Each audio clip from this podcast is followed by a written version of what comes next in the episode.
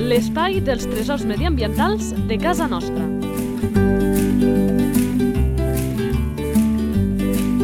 Un espai conduït per Francesc Balanyà. Molt bones a tots i a totes, benvinguts a una nova edició d'aquest espai que el que fa és presentar la nostra riquesa faunística del territori. Se'm nota que m'agrada aquest espai, sempre gaudeixo molt amb els animals dels que parlem a fons, però ja dius que una mica més, i avui us he de confessar que és, que és el cas, perquè parlarem d'un animal que penso jo que té el seu punt d'icònic i que en conec ben poc, i no crec que siga pas l'únic, i per posar-hi remei ens acompanyen l'Albert Martínez, veterinari, director científic del CLARC, ja ho sabeu, d'aquest Centre de Recuperació d'Amfibis i Rèptils de Catalunya que tenim a Masquefa. Albert, molt bones, molt bon dia. Hola, bon dia a tothom.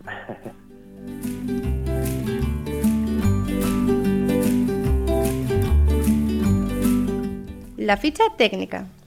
Vinga, anirem a descobrir quin animal és aquest que té aquest punt icònic. Nom comú. El tritó del Pirineu. I compte que li hem ficat aquest cognom de tritó del Pirineu. Jo quan era petit i anava a l'escola em parlem de tritons, no del Pirineu. Això és una dada que després hi entrarem més a fons.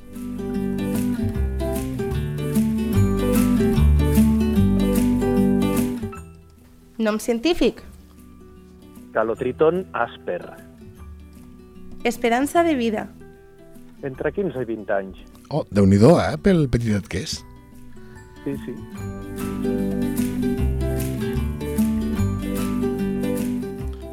Alimentació. Bàsicament insectívor. Hàbitat. Viu en torrents freds d'alta muntanya. I amb aquest hàbitat l'aigua també ha de ser allò gens contaminada, molt poc contaminada, perquè ja et dic que aquest animal no me'l conec gaire, però a vegades sembla que tingui algunes pinzellades. És el cas del tritó, que necessita aigües netes de veritat? Doncs sí, aigües netes de veritat, aigües transparents, aigües en, amb una càrrega d'oxigen important, això és, els, els interessa. I després hi ha una part de la seva vida que la fan fora de l'aigua, és, és quan es diu que fan fase terrestre, però tot i així ha de ser una, una part terrestre humida, eh? molses, a les esquerdes a les pedres i sempre amb una aigua de molt bona qualitat, sí.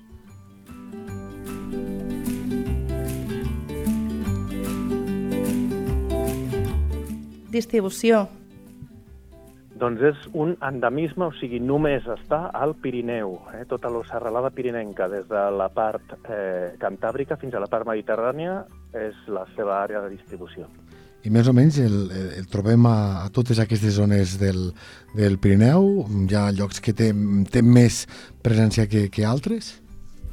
I sobretot es, es distribueix en zones de torrents, hi ha llacs, eh, hi ha llacs d'alta muntanya a les dues vessants, tant espanyola com francesa, i eh, curiosament hi ha un, unes poblacions franceses que estan a dintre de coves i es diuen que són eh, eh, espècies que, bueno, individus, eh, que s'han adaptat a una vida cavernícola, no? però a la banda espanyola no estan tan vistes aquestes de cop. O sigui que mira que fins i tot hi ha petites variacions dintre la seva àrea de distribució, no? amb predileccions per hàbitats concrets. Caram, és curiós això, eh? Mm -hmm.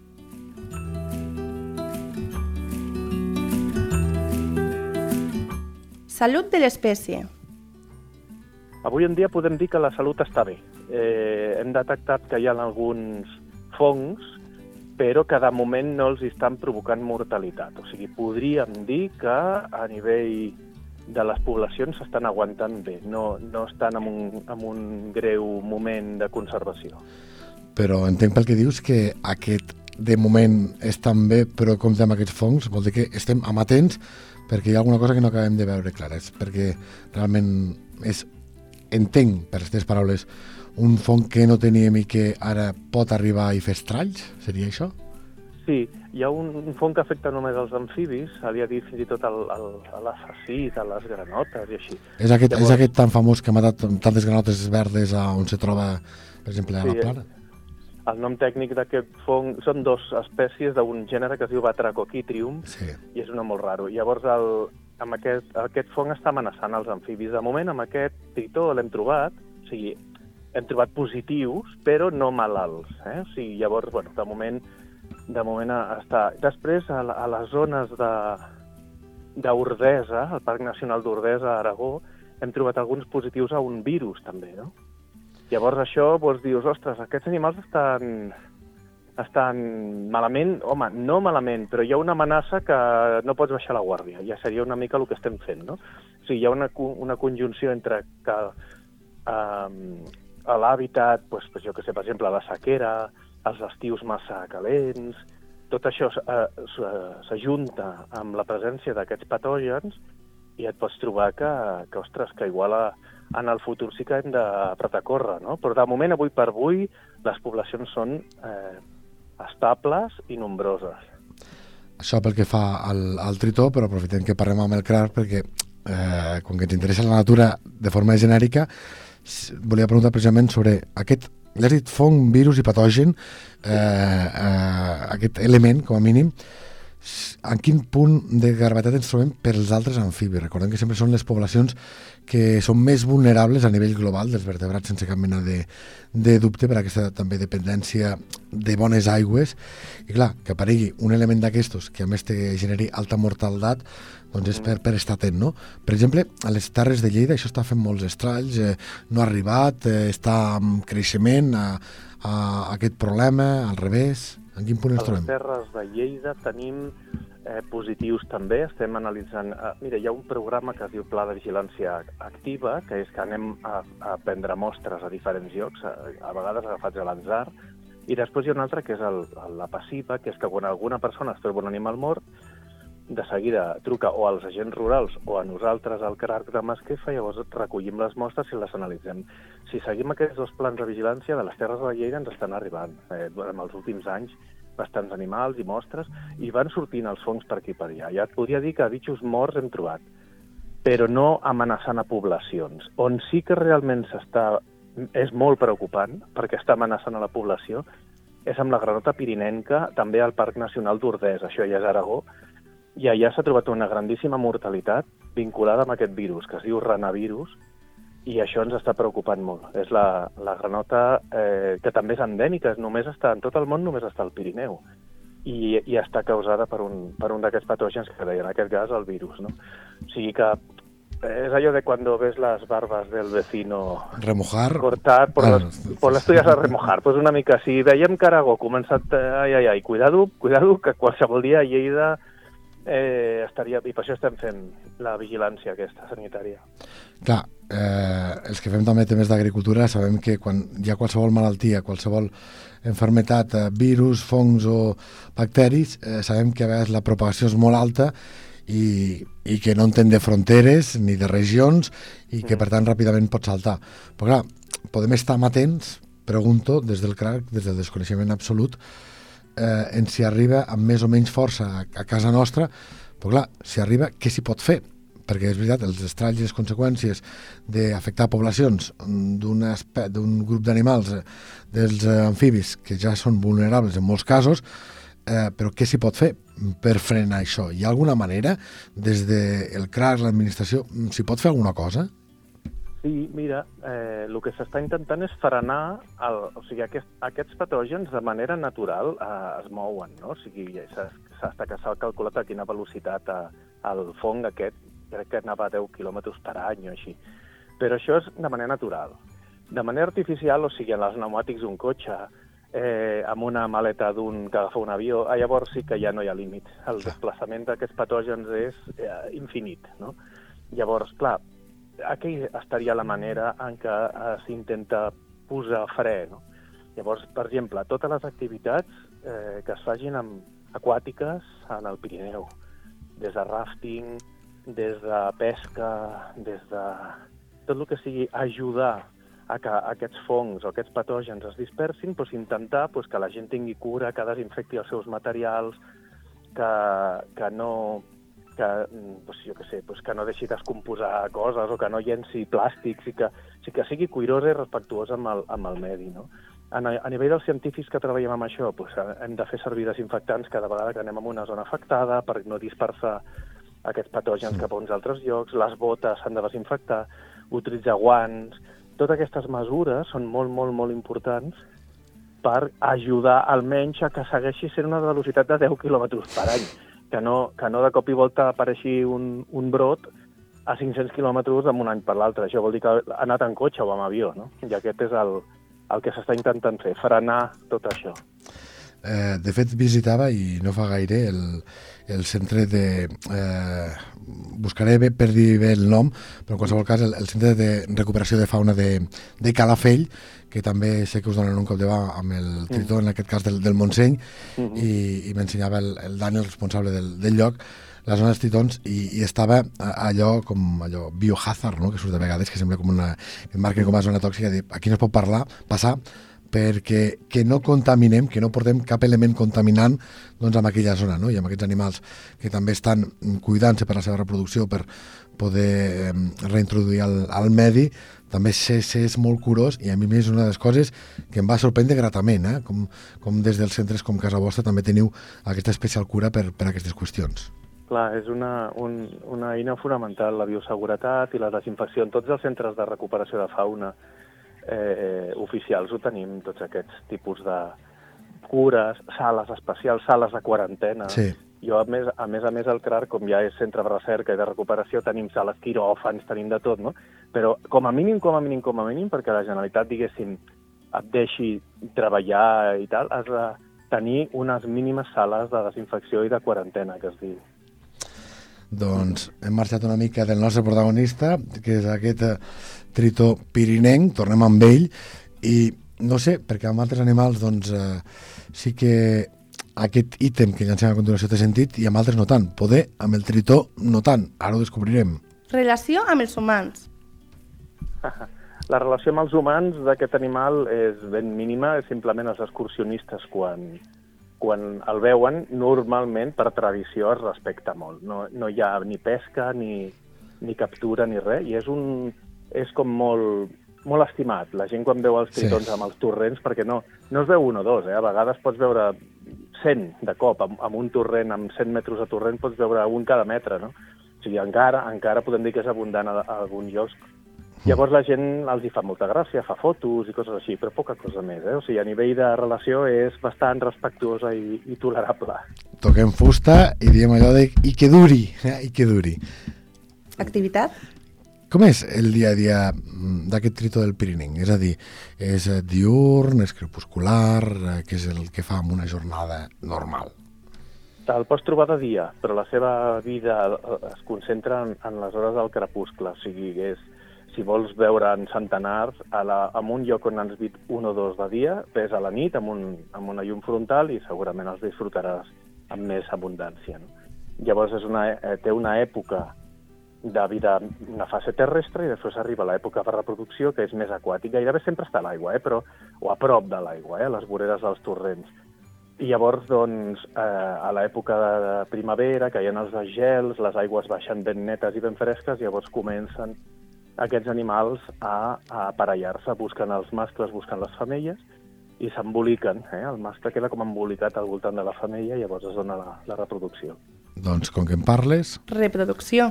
I mm, quantes eh, cries tenen? Deuen fer una aposta, m'imagino, àmplia i, i quants en, de mitjana en sobreviuen? Fan una mena de...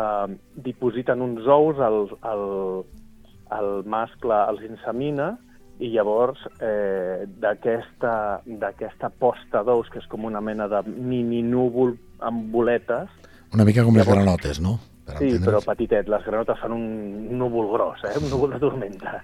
I el tritós més discret fa un mini núvol, llavors d'aquí surten 5, 8, 10, 12, 20 exemplars que eh, surten i què passa? Doncs que en el, en el lloc on ells viuen només tenen un depredador, si se li pot dir així, que són els amfibis o rèptils que siguin grans de vida aquàtica. Per tant, tindríem les salamandres o les serps. No? Llavors, mm. hi ha poca depredació. O sigui, hi ha una alta supervivència del, dels petitets.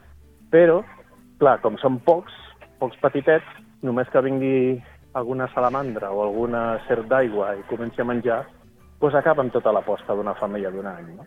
O sigui, és un, és, un, és un delicat equilibri. Bueno, però entra dins la normalitat, eh? que una espècie que normalment eh, té pocs exemplars, eh, té pocs fills a l'hora de reproduir-se, és perquè té una alta supervivència i el que en fa moltíssims és perquè tenen una alta depredació i, i que el percentatge eh, faci que l'equilibri d'una o altra manera acabi funcionant eh? dintre, dintre la, Exacte. la normalitat. Eh? Molt bé, i si algú ara mateix mm, això del tritó li sona però pensa en una salamandra que podria passar, per això tenim preparat sempre aquest ítem. Identificació a la natura. Com sabem si ens el trobem, que allò que veiem és un tritó del Pirineu, pirinenc? Uh, com bé has dit a l'inici, abans eh, parlàvem de tritons, no? Què li passa al del Pirineu que el fa original? Pues és que tritons a Catalunya hi ha molts. Llavors hem de buscar un animal que sigui... Una, una vegada una amiga meva em va dir mira, aquí hi ha una sargantana d'aigua. Bueno, pues una mica això. És com si trobéssim una sargantana dins de l'aigua, és un animal llarg, amb quatre potes i cua, no s'assembla amb un gripó o una granota. Llavors, com es diferenciaria d'una salamandra? La salamandra és inequívoca perquè és negra amb taques grogues, i això ja no ho té el tritó. El tritó és marronet, i el tritó del Pirineu en particular, si el gires, o si el veus que està nedant i fa un gir, doncs veuràs que la panxa sol ser taronjada, groga, vermella, depèn de l'individu. O sigui, és una panxeta vistosa. I alguns, alguns tritons del Pirineu tenen una línia dorsal groga, però aquest ja no és tothom, és alguns. Molt bé, doncs jo crec que ha quedat més que clar per saber si el que veiem, insistim, és un eh, tritó del Pirineu, un tritó pirinenc, millor, més ben dit. Exacte, tritó pirinenc. Pirinenc, pirinenc.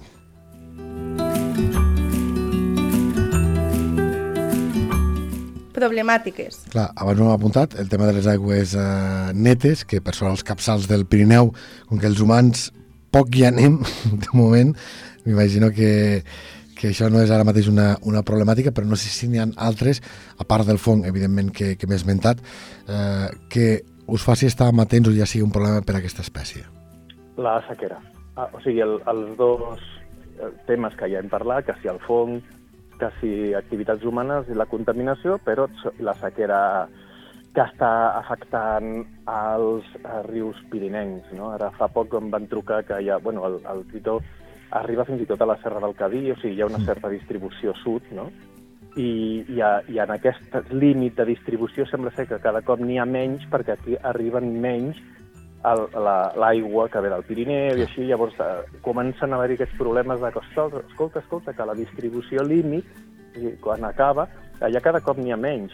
En els nuclis encara n'hi ha molts, però a les parts perifèriques sembla que n'hi ha menys i sembla ser que està vinculat a la sequera i a la pèrdua de cursos d'aigua, que, que són, i són bons en aquesta espècie. I també imagino, si no és així, em eh, corregiràs, Albert, que, clar, en els llocs on hi ha poca presència, és a dir, en aquests punts límits d'on hi ha la distribució, com imagino, passa amb altres espècies, sempre es diu allò de que perquè una espècie es pugui expandir eh, ha d'haver els punts de connexió, no? els, aqu- aquells oasis del seu hàbitat, i si necessita aigua, pot ser que amb aquell punt eh, que per arribar a aquell punt o seguir-se expandint, doncs el que falli és només un punt d'aquesta connexió d'una població forta doncs, a, amb aquest llindar d'on trobem eh, aquest màxim de la distribució. Et falla aquell punt i, per tant, les espècies d'allà no poden expandir-se, que és una font d'on hi ha més exemplars, no? Per exemple. Mm, exacte. A vegades això que bé dius és un, és un punt geogràfic, però a vegades és un punt en el temps. O sigui, Sí. a vegades aquests animals esperen als dies de pluja per moure's i per, per agafar nous territoris. No? Ja, si la pluja cada cop triga més en arribar, doncs aquests animals estan concentrats en un lloc i no marxen. No? En cas, en el cas d'estritons i salamandres tot això es veu molt. Que fins que no hi ha una bona pluja no marxaran d'un punt clar. Si d'aquell punt desapareix, doncs s'ha acabat la població concreta. I... I és per això que és important, sí, sí. I això de les bones pluges, doncs ja sabem que són ara cares de veure, doncs eh, queda més que, més que explicat. Mm -hmm.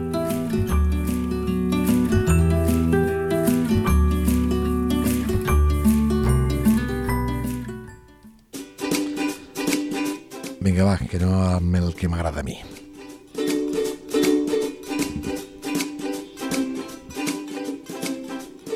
Sabies que...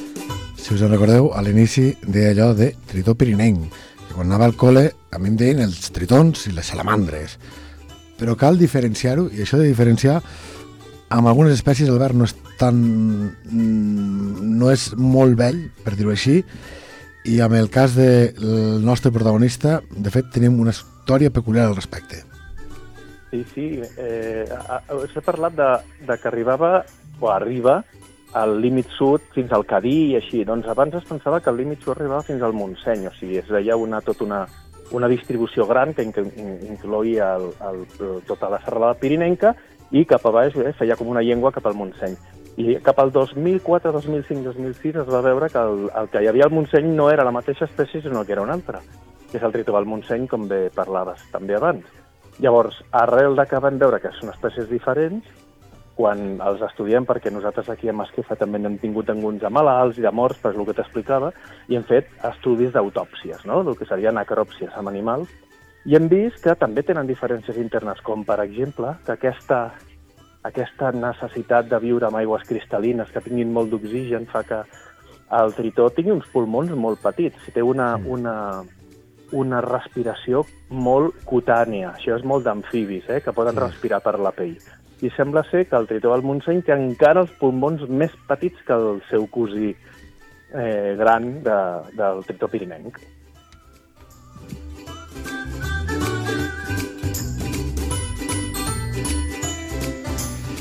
amb aquesta fase expansiva del tritó, si tinguéssim més aigua, si tinguéssim més condicions, si els rius estiguessin més nets, seria possible que arribessin a conviure, a coexistir amb, amb algun mateix punt amb el tritó del Montseny? No seria impossible, perquè podrien trobar-se que hi hagués competència. La natura, en, en aquest cas en particular, ens ha dit que més que coincidir s'han anat separant progressivament.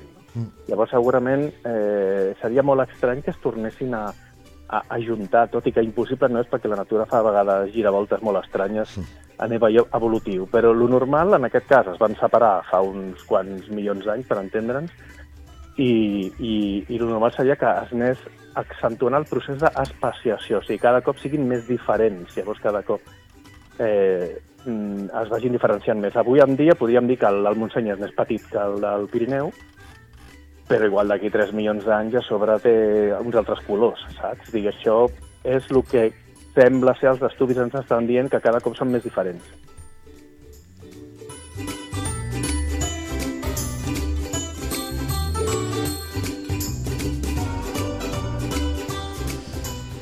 Doncs ens ha presentat aquest animal, com dèiem, l'Albert Martínez, eh, veterinari, director científic del CRAR, que la gent que seguim a les xarxes d'aquest centre de recuperació d'amfibis i rèptils de Catalunya de Masquefa, estem enamorats, fan una feina immensa, i ho dic amb el cor, i per això ho dic públicament, perquè quan un, Albert, fa les coses malament, la gent ja va ràpid a dir-vos-ho. Però quan es fan bé, també costa molt que la gent ho digui, no? I els, que, i, i els que ho seguim, a més amb aquests amb rèptils i amfibis, que són això, eh, vertebrats especials, que a més molta gent eh, és allò que els hi fa cosa i jo sóc un enamorat eh, de rèptils i, i amfibis i, i veiem tota la feina que feu i que esteu involucrats a qualsevol projecte de reintroducció, de conservació, d'estudi d'aquests animals d'arreu del país, és a dir, ells no són de Masquefa, ells són de Catalunya ubicats a Masquefa, i ho dic així, eh, es fa una, fe, una feina que, és, que la gent que ens agrada la natura és immensa, és inquantificable i per això des d'aquí també us volíem donar les gràcies per, per aquesta feina i molt agraïts per tot el que ens has explicat. Ja et dic, dona molta feina, molta, perquè ja fa 31 anys que estem aquí treballant amb aquest tema, però també moltes alegries, sobretot per comentaris com el que m'acabes de dir. O sigui, molt, molt agraït. Saps, ara podem fer un fora de joc, eh? Amb, anava a dir amb quants pollastres esteu, però diríem amb quants projectes entre una i altra cosa esteu ficats? Perquè clar, hi ha moltíssims. Eh, de pollastres en tenim iniciats, ara... Buah, pensa que amb tots aquests anys doncs parlaríem d'una vintena, però no només a Catalunya, també, per, també treballem amb lagartos de les Illes Canàries, amb, amb tortugues gegants a les Illes Maurícia, a l'Oceà Índic, treballem amb la tortuga mora a Múrcia... Sí, estem amb molts, amb molts projectes, sí, la veritat és que sí. Mm. A títol de curiositat, abans d'acabar, eh? si algú ha visitat aquest centre, paga molt la pena la, la, la visita. Clar, mm, doncs hi ha espècies que per diferents motius hi són, ja no hi entrarem, eh? Eh, però de sobte vas i trobes un cocodril, no? I dius, a veure, que tenim cocodrils a Catalunya, doncs aquí ve la irresponsabilitat de la gent, quan llegim allò amb un diari, un titular que diuen s'ha trobat un cocodril al Besòs, al riu Besòs, per exemple, Sí. doncs eh, els amics del CRARC se'n fan càrrec, explica'ns. I això fa, fa anys va passar exactament al riu Besòs. Sí, sí, sí, no, per això ho Suposo que deia. Per això, per sí, això ho sí. has comentat, no? Doncs sí, sí, encara, encara corre per aquí. És un, va ser un caimà que el vam anar a capturar a, a, a la desembocadura, a Sant Adrià del Besòs, sí, sí. Vull dir que, eh, que també tenen cura d'aquests animals al·lòctons, com dit tantes vegades, que poden fer un mal irreversible al, al medi, doncs eh, el- els agafen i a més en tenen cura. Eh? Per tant, eh, aquest aplaudiment per aquesta estima i aquesta gestió del territori doncs encara és major. Eh? Doncs ara sí, Albert Martínez, veterinari i director d'aquest eh, director científic d'aquest CRAR, d'aquest Centre de Recuperació d'Amfibis i Rèptils eh, de Catalunya, que ja amb esquefa, moltes gràcies i fins la propera. Moltes gràcies a vosaltres. Una abraçada a tothom.